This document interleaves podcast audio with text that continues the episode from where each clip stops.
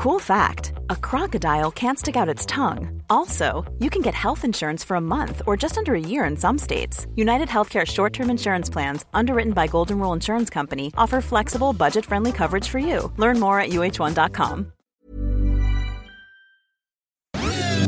Dixo presenta Factor Kaiser con Max Kaiser.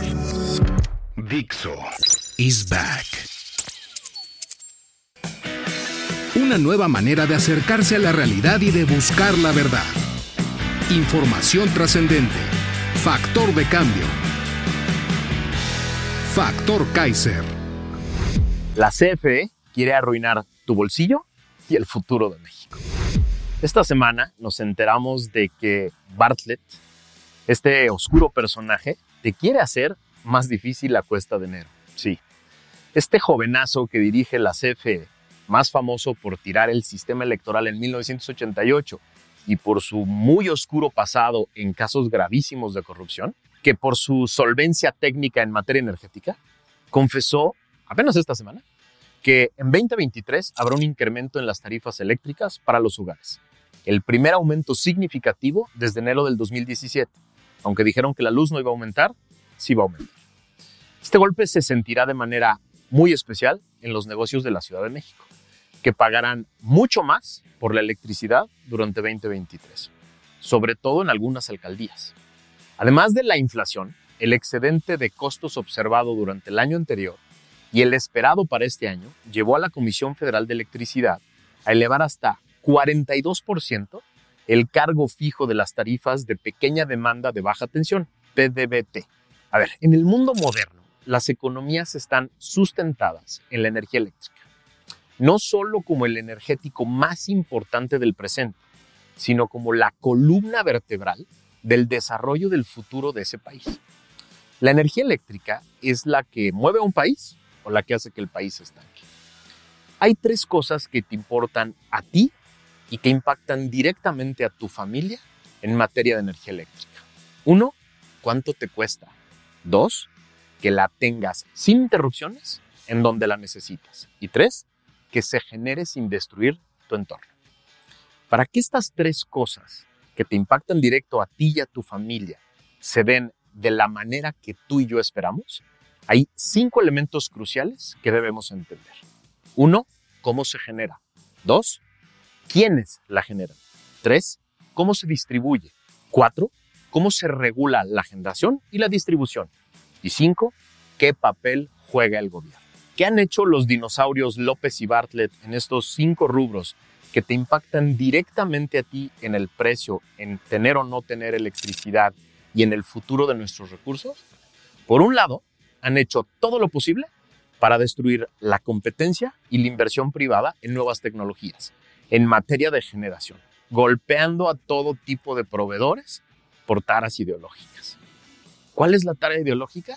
Esta que llaman la soberanía energética, que no es otra cosa que nosotros podemos solitos, una bravuconada, que es solo un tonto eslogan que desconoce la globalización y las enormes oportunidades que la globalización genera en nuestro país. La CFE, que iba en camino para constituirse como una verdadera empresa productiva del Estado, que ya le generaba dinero al Estado, es hoy un pesado y glotón incinerador de recursos públicos, que además quema cantidades industriales de carbón y combustóleo para generar electricidad.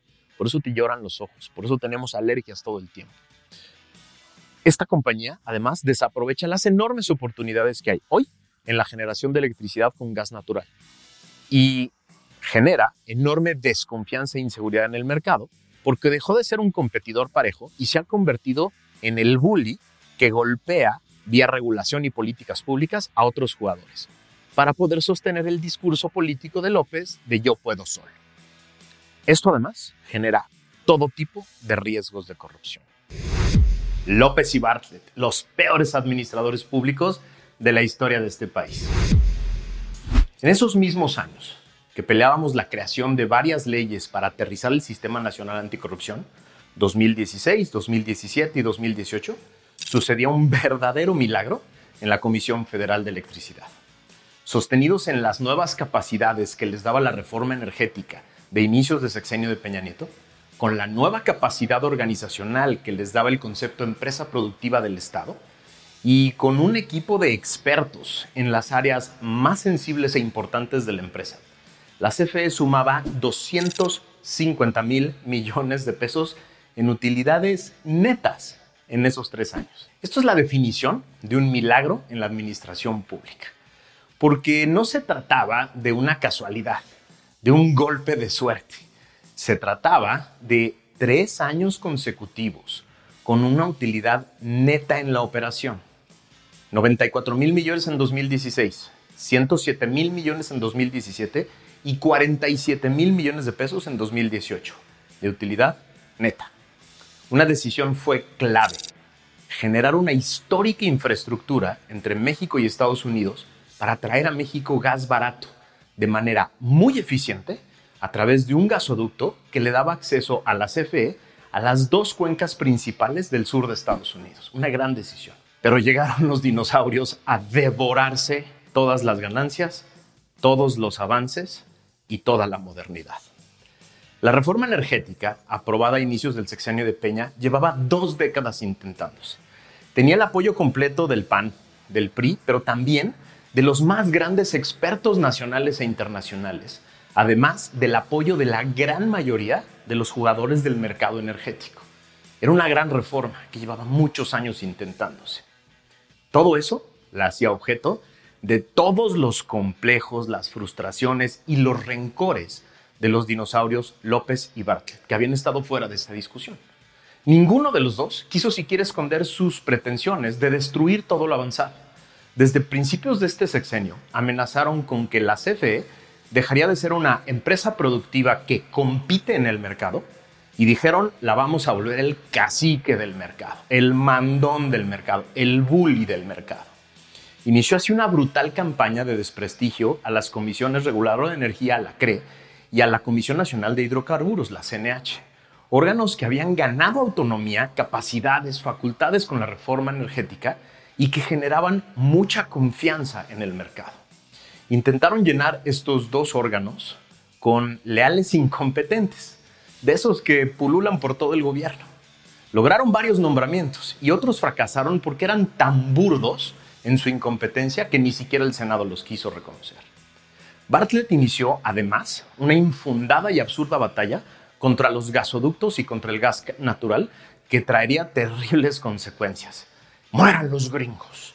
Bartlett echó, además, para atrás el acuerdo con el sindicato y bajó de nuevo la edad de retiro a 55 años, lo que generó otro enorme costo financiero. Así, pasamos de 250 mil millones de pesos en utilidades netas en los últimos tres años de Peña Nieto a 217 mil millones de pérdidas netas en los primeros tres años de los dinosaurios de este gobierno. Y esto a pesar de los 284 mil millones de pesos de subsidios que les hemos transferido de nuestros impuestos a la compañía. Una tragedia provocada por el populismo setentero de dos personas llenas de rencores que están dispuestos a golpear a México con tal de vengar todas las veces que les dijeron que sus ideas sobre energía eran del siglo pasado. La realidad ya les probó que, en efecto, esas ideas eran del siglo pasado la bronca es que la cuenta la estamos pagando tú y yo. ¿Qué quiere decir rescatar a la CFE en el dialecto populista de los dinosaurios? Los dinosaurios López y su jefe, Bartlett, prometieron rescatar a la industria eléctrica, a la CFE, de las garras temibles de los neoliberales. ¿Qué debemos entender por rescate cuando un dinosaurio populista te dice que va a sacar a la CFE a quitárselo a las garras del neoliberalismo? Vamos a empezar por la lana. Primero, los resultados financieros de la CFE en cuatro años. Pérdidas acumuladas de 206 mil millones de pesos en cuatro años. Una locura. Esto después de haber cerrado con una utilidad neta de 250 mil millones de pesos en los últimos tres años del gobierno neoliberal de Peña Nieto. Es decir, una variación a la baja de casi medio billón de pesos. Eso quiere decir rescate en términos financieros para el populismo autoritario, perder toneladas de recursos públicos. Por otro lado, CFE ha provocado la construcción de 16 kilómetros de gasoductos. Sí, dije 16 kilómetros en cuatro años, en comparación con los 8 mil kilómetros que se construyeron en el sexenio anterior de los que ya hemos platicado. CFE además no ha construido una sola planta eléctrica en lo que va de estos cuatro años. Bueno, inauguró Puerto Peñasco, eh, pero no están interconectados a nada. Entonces, como si no contara. CFE no ha construido una sola línea de transmisión. Es decir, rescate para el populismo quiere decir construir menos del 0.2% de lo que construyeron esos malditos neoliberales que sí utilizaban los recursos públicos que tú les das para construir cosas y dejar que lo que hoy existe se haga viejo. Total pasivo de la CFE se duplicó en cuatro años. Era 935 mil millones de pesos y ahora es 1.700 millones de pesos. Otra vez, sus estados financieros ante la bolsa. La CFE acarreó una cifra por recuperar en tarifas eléctricas de 108 mil millones de dólares.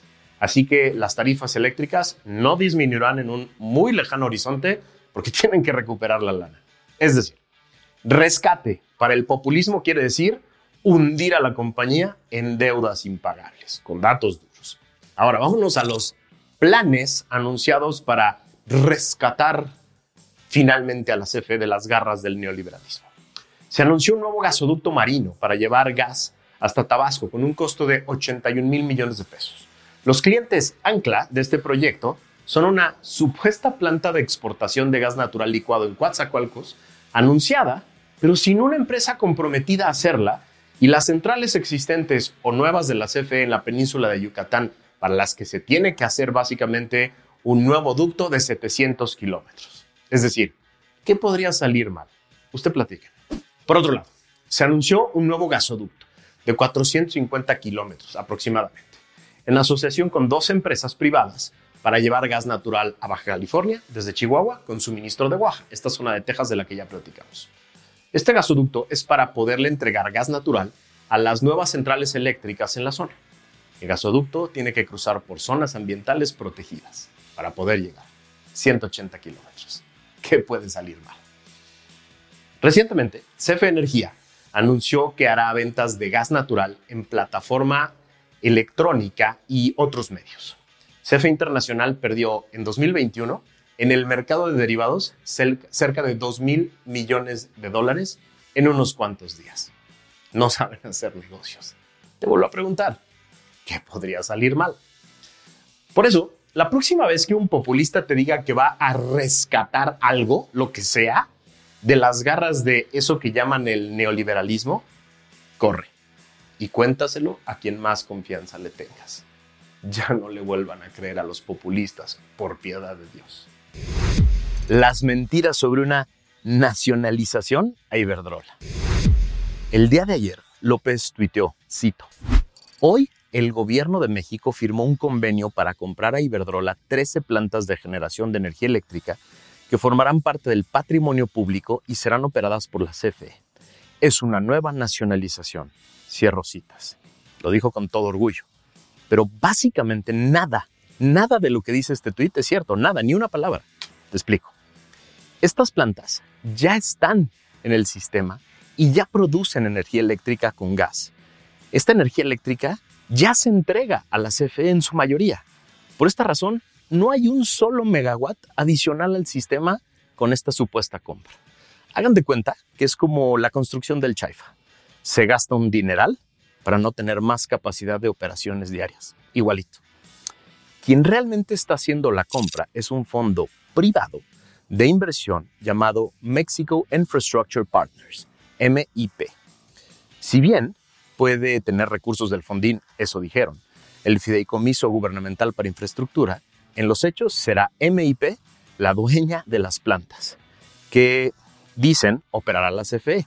Pero no queda claro si lo van a rentar, si las van a revender o si el gobierno tendrá que pagar alguna contraprestación por su utilización. Habrá que checar. Porque según me platican, el Fonadín está seco, no tiene dinero. Por otro lado, se sabe que Iberdrola opera sus plantas con un número muy eficiente de empleados muy especializados. La CFE lo hará a su estilo, con muchos empleados. impuestos desde arriba, lo que además disminuirá la rentabilidad de estas plantas.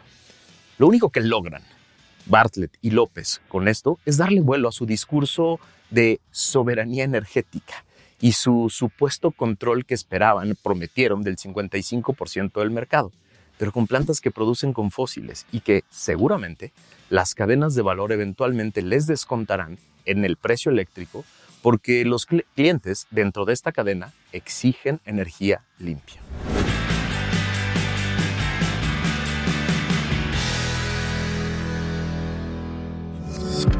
Dixo is back.